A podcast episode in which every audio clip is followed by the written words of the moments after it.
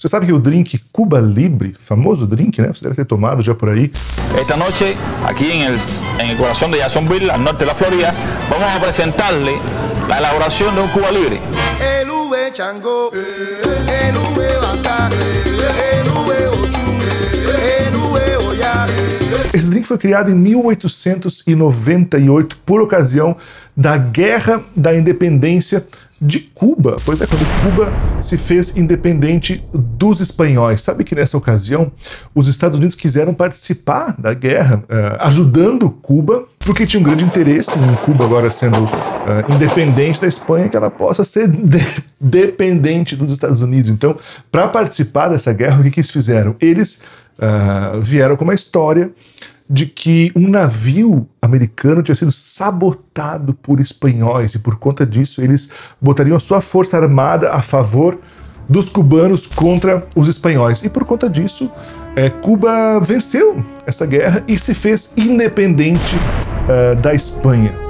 Nessa ocasião, um americano chamado Capitão Russell, ele que levava Coca-Cola consigo durante a guerra, que trouxe dos Estados Unidos Coca-Cola, Coca-Cola que já existia desde 1886, e afinal, o que, que você precisa levar na sua mochila quando você vai para uma guerra num país estrangeiro para lutar contra espanhóis? Obviamente, Coca-Cola. Ao final da guerra, o Capitão Russell chamou um cara num bar em Havana e falou: Ó, pega essa Coca-Cola, mistura aí com rum e vamos fazer um drink, uma bebida em homenagem a esse momento de liberdade do povo e da nação cubana. Então misturaram ali Coca-Cola com rum e fizeram o Cuba Libre, o conceito de liberdade dos americanos. É muito interessante que liberdade é quando você passa a obedecer os americanos. Assim surgiu o Cuba Libre.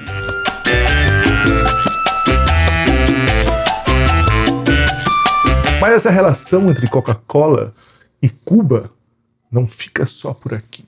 Hoje você vai conhecer outra pessoa também interessada em revoluções em Cuba, com outra visão sobre os americanos, mas também apaixonado por Coca-Cola.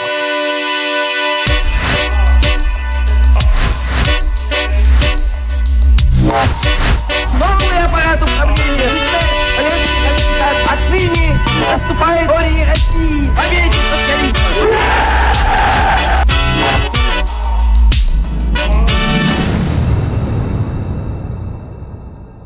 Sabe que Ernesto Guevara, quando ainda não era chamado de Che Guevara, isso lá em 1951, 52, ele saiu, ele com seu amigo Alberto Granado, e subiram ah, de moto pela América do Sul, em direção à América Central, passando por vários países. Essa história dessa viagem, inclusive, tem um filme muito interessante de 2004, dirigido pelo brasileiro Walter Salles, chamado Diários de Motocicleta, onde o grande ator Gael Garcia Bernal interpreta Che Guevara. Essa- esse filme tem uma trilha sonora muito massa também, composta por um cara chamado Gustavo Santaolalla. Talvez você conheça ele se você gosta desse tipo de música.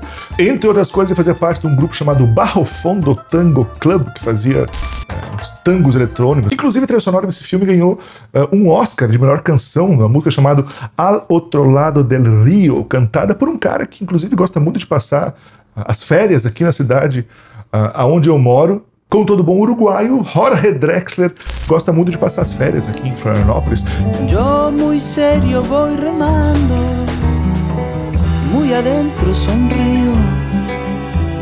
Mas nessas viagens que, que, que Che Guevara fez pelo interior das Américas, além dele ter descoberto algo nele que, que, que, que queimava lá dentro, que fazia ele, ele entender melhor como é que o mundo acontecia, já que ele passava por vilarejos, por camponeses, por lugares sem a mínima estrutura, conhecendo as veias abertas eh, da América Latina, uma coisa que ele descobriu, inclusive ele como, como médico, ele era estudante de medicina, tinha 23 anos de idade, é que era complicado ele ir passando de vilarejo em vilarejo e tomando a água do local, porque às vezes uma água sem esgoto, sem tratamento, para ele que vinha de fora, aquilo podia ser eh, facilmente uma, uma fonte de uma infecção que podia ou botar ele na cama, ficar todo cagado lá, ou até morrer, né? Então, durante essa viagem, ele eh, tomava muito bebidas eh, já en- engarrafadas, né? Inclusive muito refrigerante, né? Onde o preferido dele era a famigerada Coca-Cola.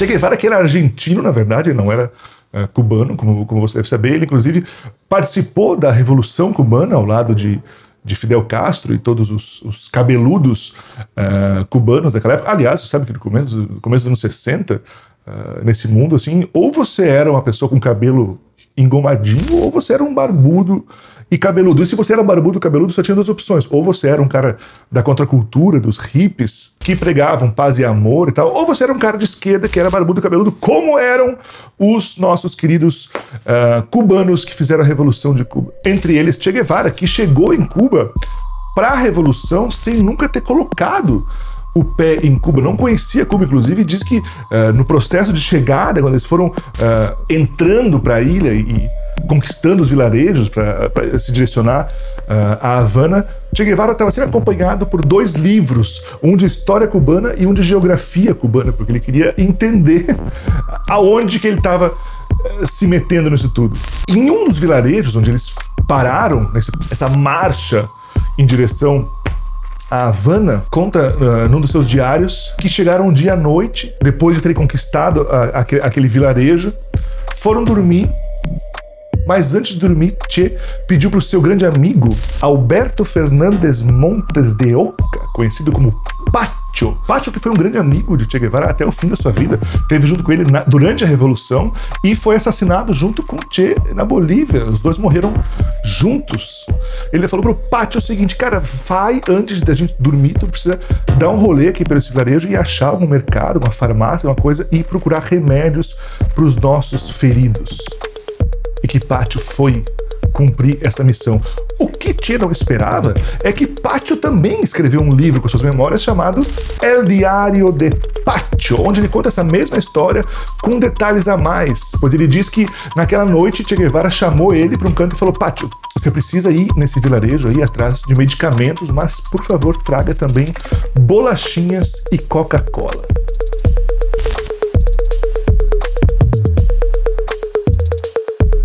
E um tempo depois, quando Fidel Castro e sua turma já haviam uh, assumido o governo uh, de Cuba, começa o processo de estatização de grandes empresas, de multinacionais que existiu em Cuba, e uma delas era a fábrica do que da Coca-Cola, que Che Guevara fez questão dele mesmo ser o responsável pelo processo de estatização. Aliás, conta-se meio que em tom de piada, mas que quando a galera assumiu então o, o, o, poder em Cuba e foram dividir os cargos, o que cada um deles ia fazer. Eu acho que você deve saber que, que a Revolução Cubana não começou como uma revolução socialista, era uma revolução anti-imperialismo, anti-americano. O que eles queriam era botar os americanos para correr, não era, não era a ideia de implantar o socialismo, o comunismo. Isso veio depois. Botão para correr os americanos, o que, que vão fazer desse, desse lugar? E uma das grandes influências, inclusive, desse pensamento socialista era o Che Guevara, que era uh, um dos marxistas que estavam ali no meio e conta-se que quando foi fazer a divisão dos cargos entre a, entre a galera que agora ia assumir o governo, tava lá Fidel, ah, você vai fazer isso, você vai fazer aquilo, vai fazer aquilo, e daqui a pouco ele pergunta assim: e pro Ministério da Economia, quem vai ser? Tem algum economista aqui?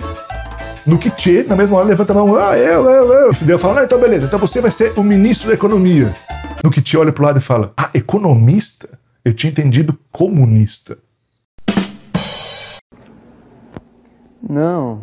Mas é feita a estatização e a fábrica da Coca-Cola americana agora é uma fábrica da Revolução Cubana, é uma fábrica cubana. E o próprio Che Guevara vai até a fábrica para provar, experimentar como está ficando a Coca-Cola agora feita em Cuba. Che chega na fábrica, pega uma garrafinha para tomar, toma, vira a garrafinha numa golada, olha para o lado, faz uma cara estranha chama os funcionários todos e fala: Olha, isso aqui tá uma bosta. Isso aqui tá intragável. E eu sou um bebedor de Coca-Cola. Eu tenho lugar de fala, eu tenho autoridade para dizer que isso aqui tá imprestável. A gente não pode usar esse produto que vocês estão fazendo. E os funcionários ficam apavorados, porque eles dizem, cara, mas não é impossível. Porque até uns dias atrás, essa fábrica já recebia, as garrafas vinham de Miami, o xarope vinha não sei de onde, os conservantes, os produtos químicos, tudo vinha de fora, a gente chegava aqui e só misturava com água e açúcar. Então a gente não tem nada para fazer uma Coca-Cola aqui além da água e do açúcar. E tinha que ficar puto, mas como assim? Você não tem aqui um químico, um engenheiro químico, alguém para ter uma, uma, uma, ideia de como é que a gente pode fazer a porra de uma Coca-Cola aqui em Cuba? E os funcionários dizem que não, que com o advento da revolução, os químicos que trabalhavam na fábrica Coca-Cola vazaram, se mandaram, eles não tinham mais ninguém para trabalhar para eles. Quando o Che, já puto da vida, levanta e fala: Não quero saber. Se a nossa revolução não é capaz de fazer uma Coca-Cola tão boa quanto a dos gringos, então nada disso aqui valeu. Deem o jeito de vocês para fazer isso acontecer.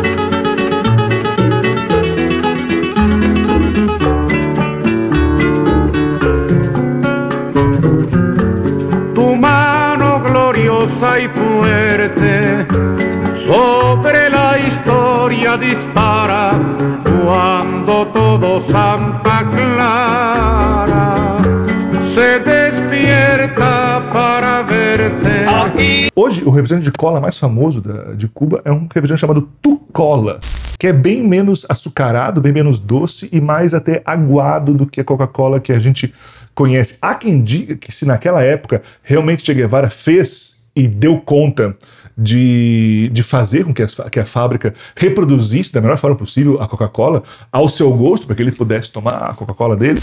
As colas cubanas, a Tucola, por exemplo, é o mais próximo que existe hoje do- de como era uma Coca-Cola nos anos 50. Se você tiver curiosidade disso, inclusive em Cuba você vai tomar uma, um Cuba Libre e ele não vai vir com Coca-Cola, ele vai vir com Tucola.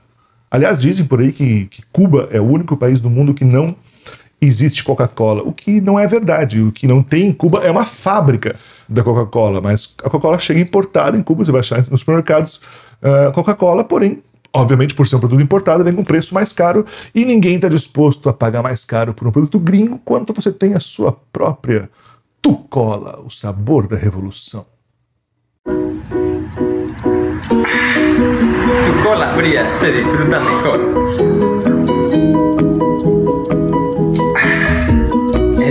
Deliciosa. Tu cola. Muito obrigado a você que assistiu esse vídeo, espero que tenha gostado. Se você veio até aqui o final, mas você gostou, então você pode deixar seu like, inscrever-se no canal, ativar as notificações desse vídeo. Esse canal tem um projeto de financiamento coletivo, pessoas que nos ajudam a manter financeiramente esse canal. Você pode ser uma pessoa dessas, você pode ser uma pessoa iluminada para nos ajudar a fazer esse, esse, esse canal continuar existindo e crescendo, a gente pode investir mais em, em tempo, em estrutura e tudo mais. Dá uma olhadinha aí na descrição desse vídeo, tem a nossa campanha pelo apoia A gente tem também uma linha de camisetas exclusivas, em parceria do Revolução Comunista com a marca Corova. Você pode gostar bastante dessas camisetas também. Vou deixar umas passando aqui para você dar uma olhadinha. Enquanto eu te aviso que também, se você quiser fazer uma doação avulsa para esse canal, nós temos um, uma chave Pix que está na descrição desse vídeo. Dá uma olhadinha aí. Toda doação é muito bem-vinda e muito bem utilizada para o bem e para o crescimento desse canal que vocês assistem aqui. Muito obrigado pela sua audiência. Nos vemos no próximo vídeo. Mas antes de encerrar, preciso mandar um abraço para os apoiadores desse canal. Gente bonita, maravilhosa, querida, gente sincera, elegante, que ajuda a gente a manter esse rolê acontecendo. Muito obrigado. Vamos botar o nome de todo mundo no vídeo aí, ó.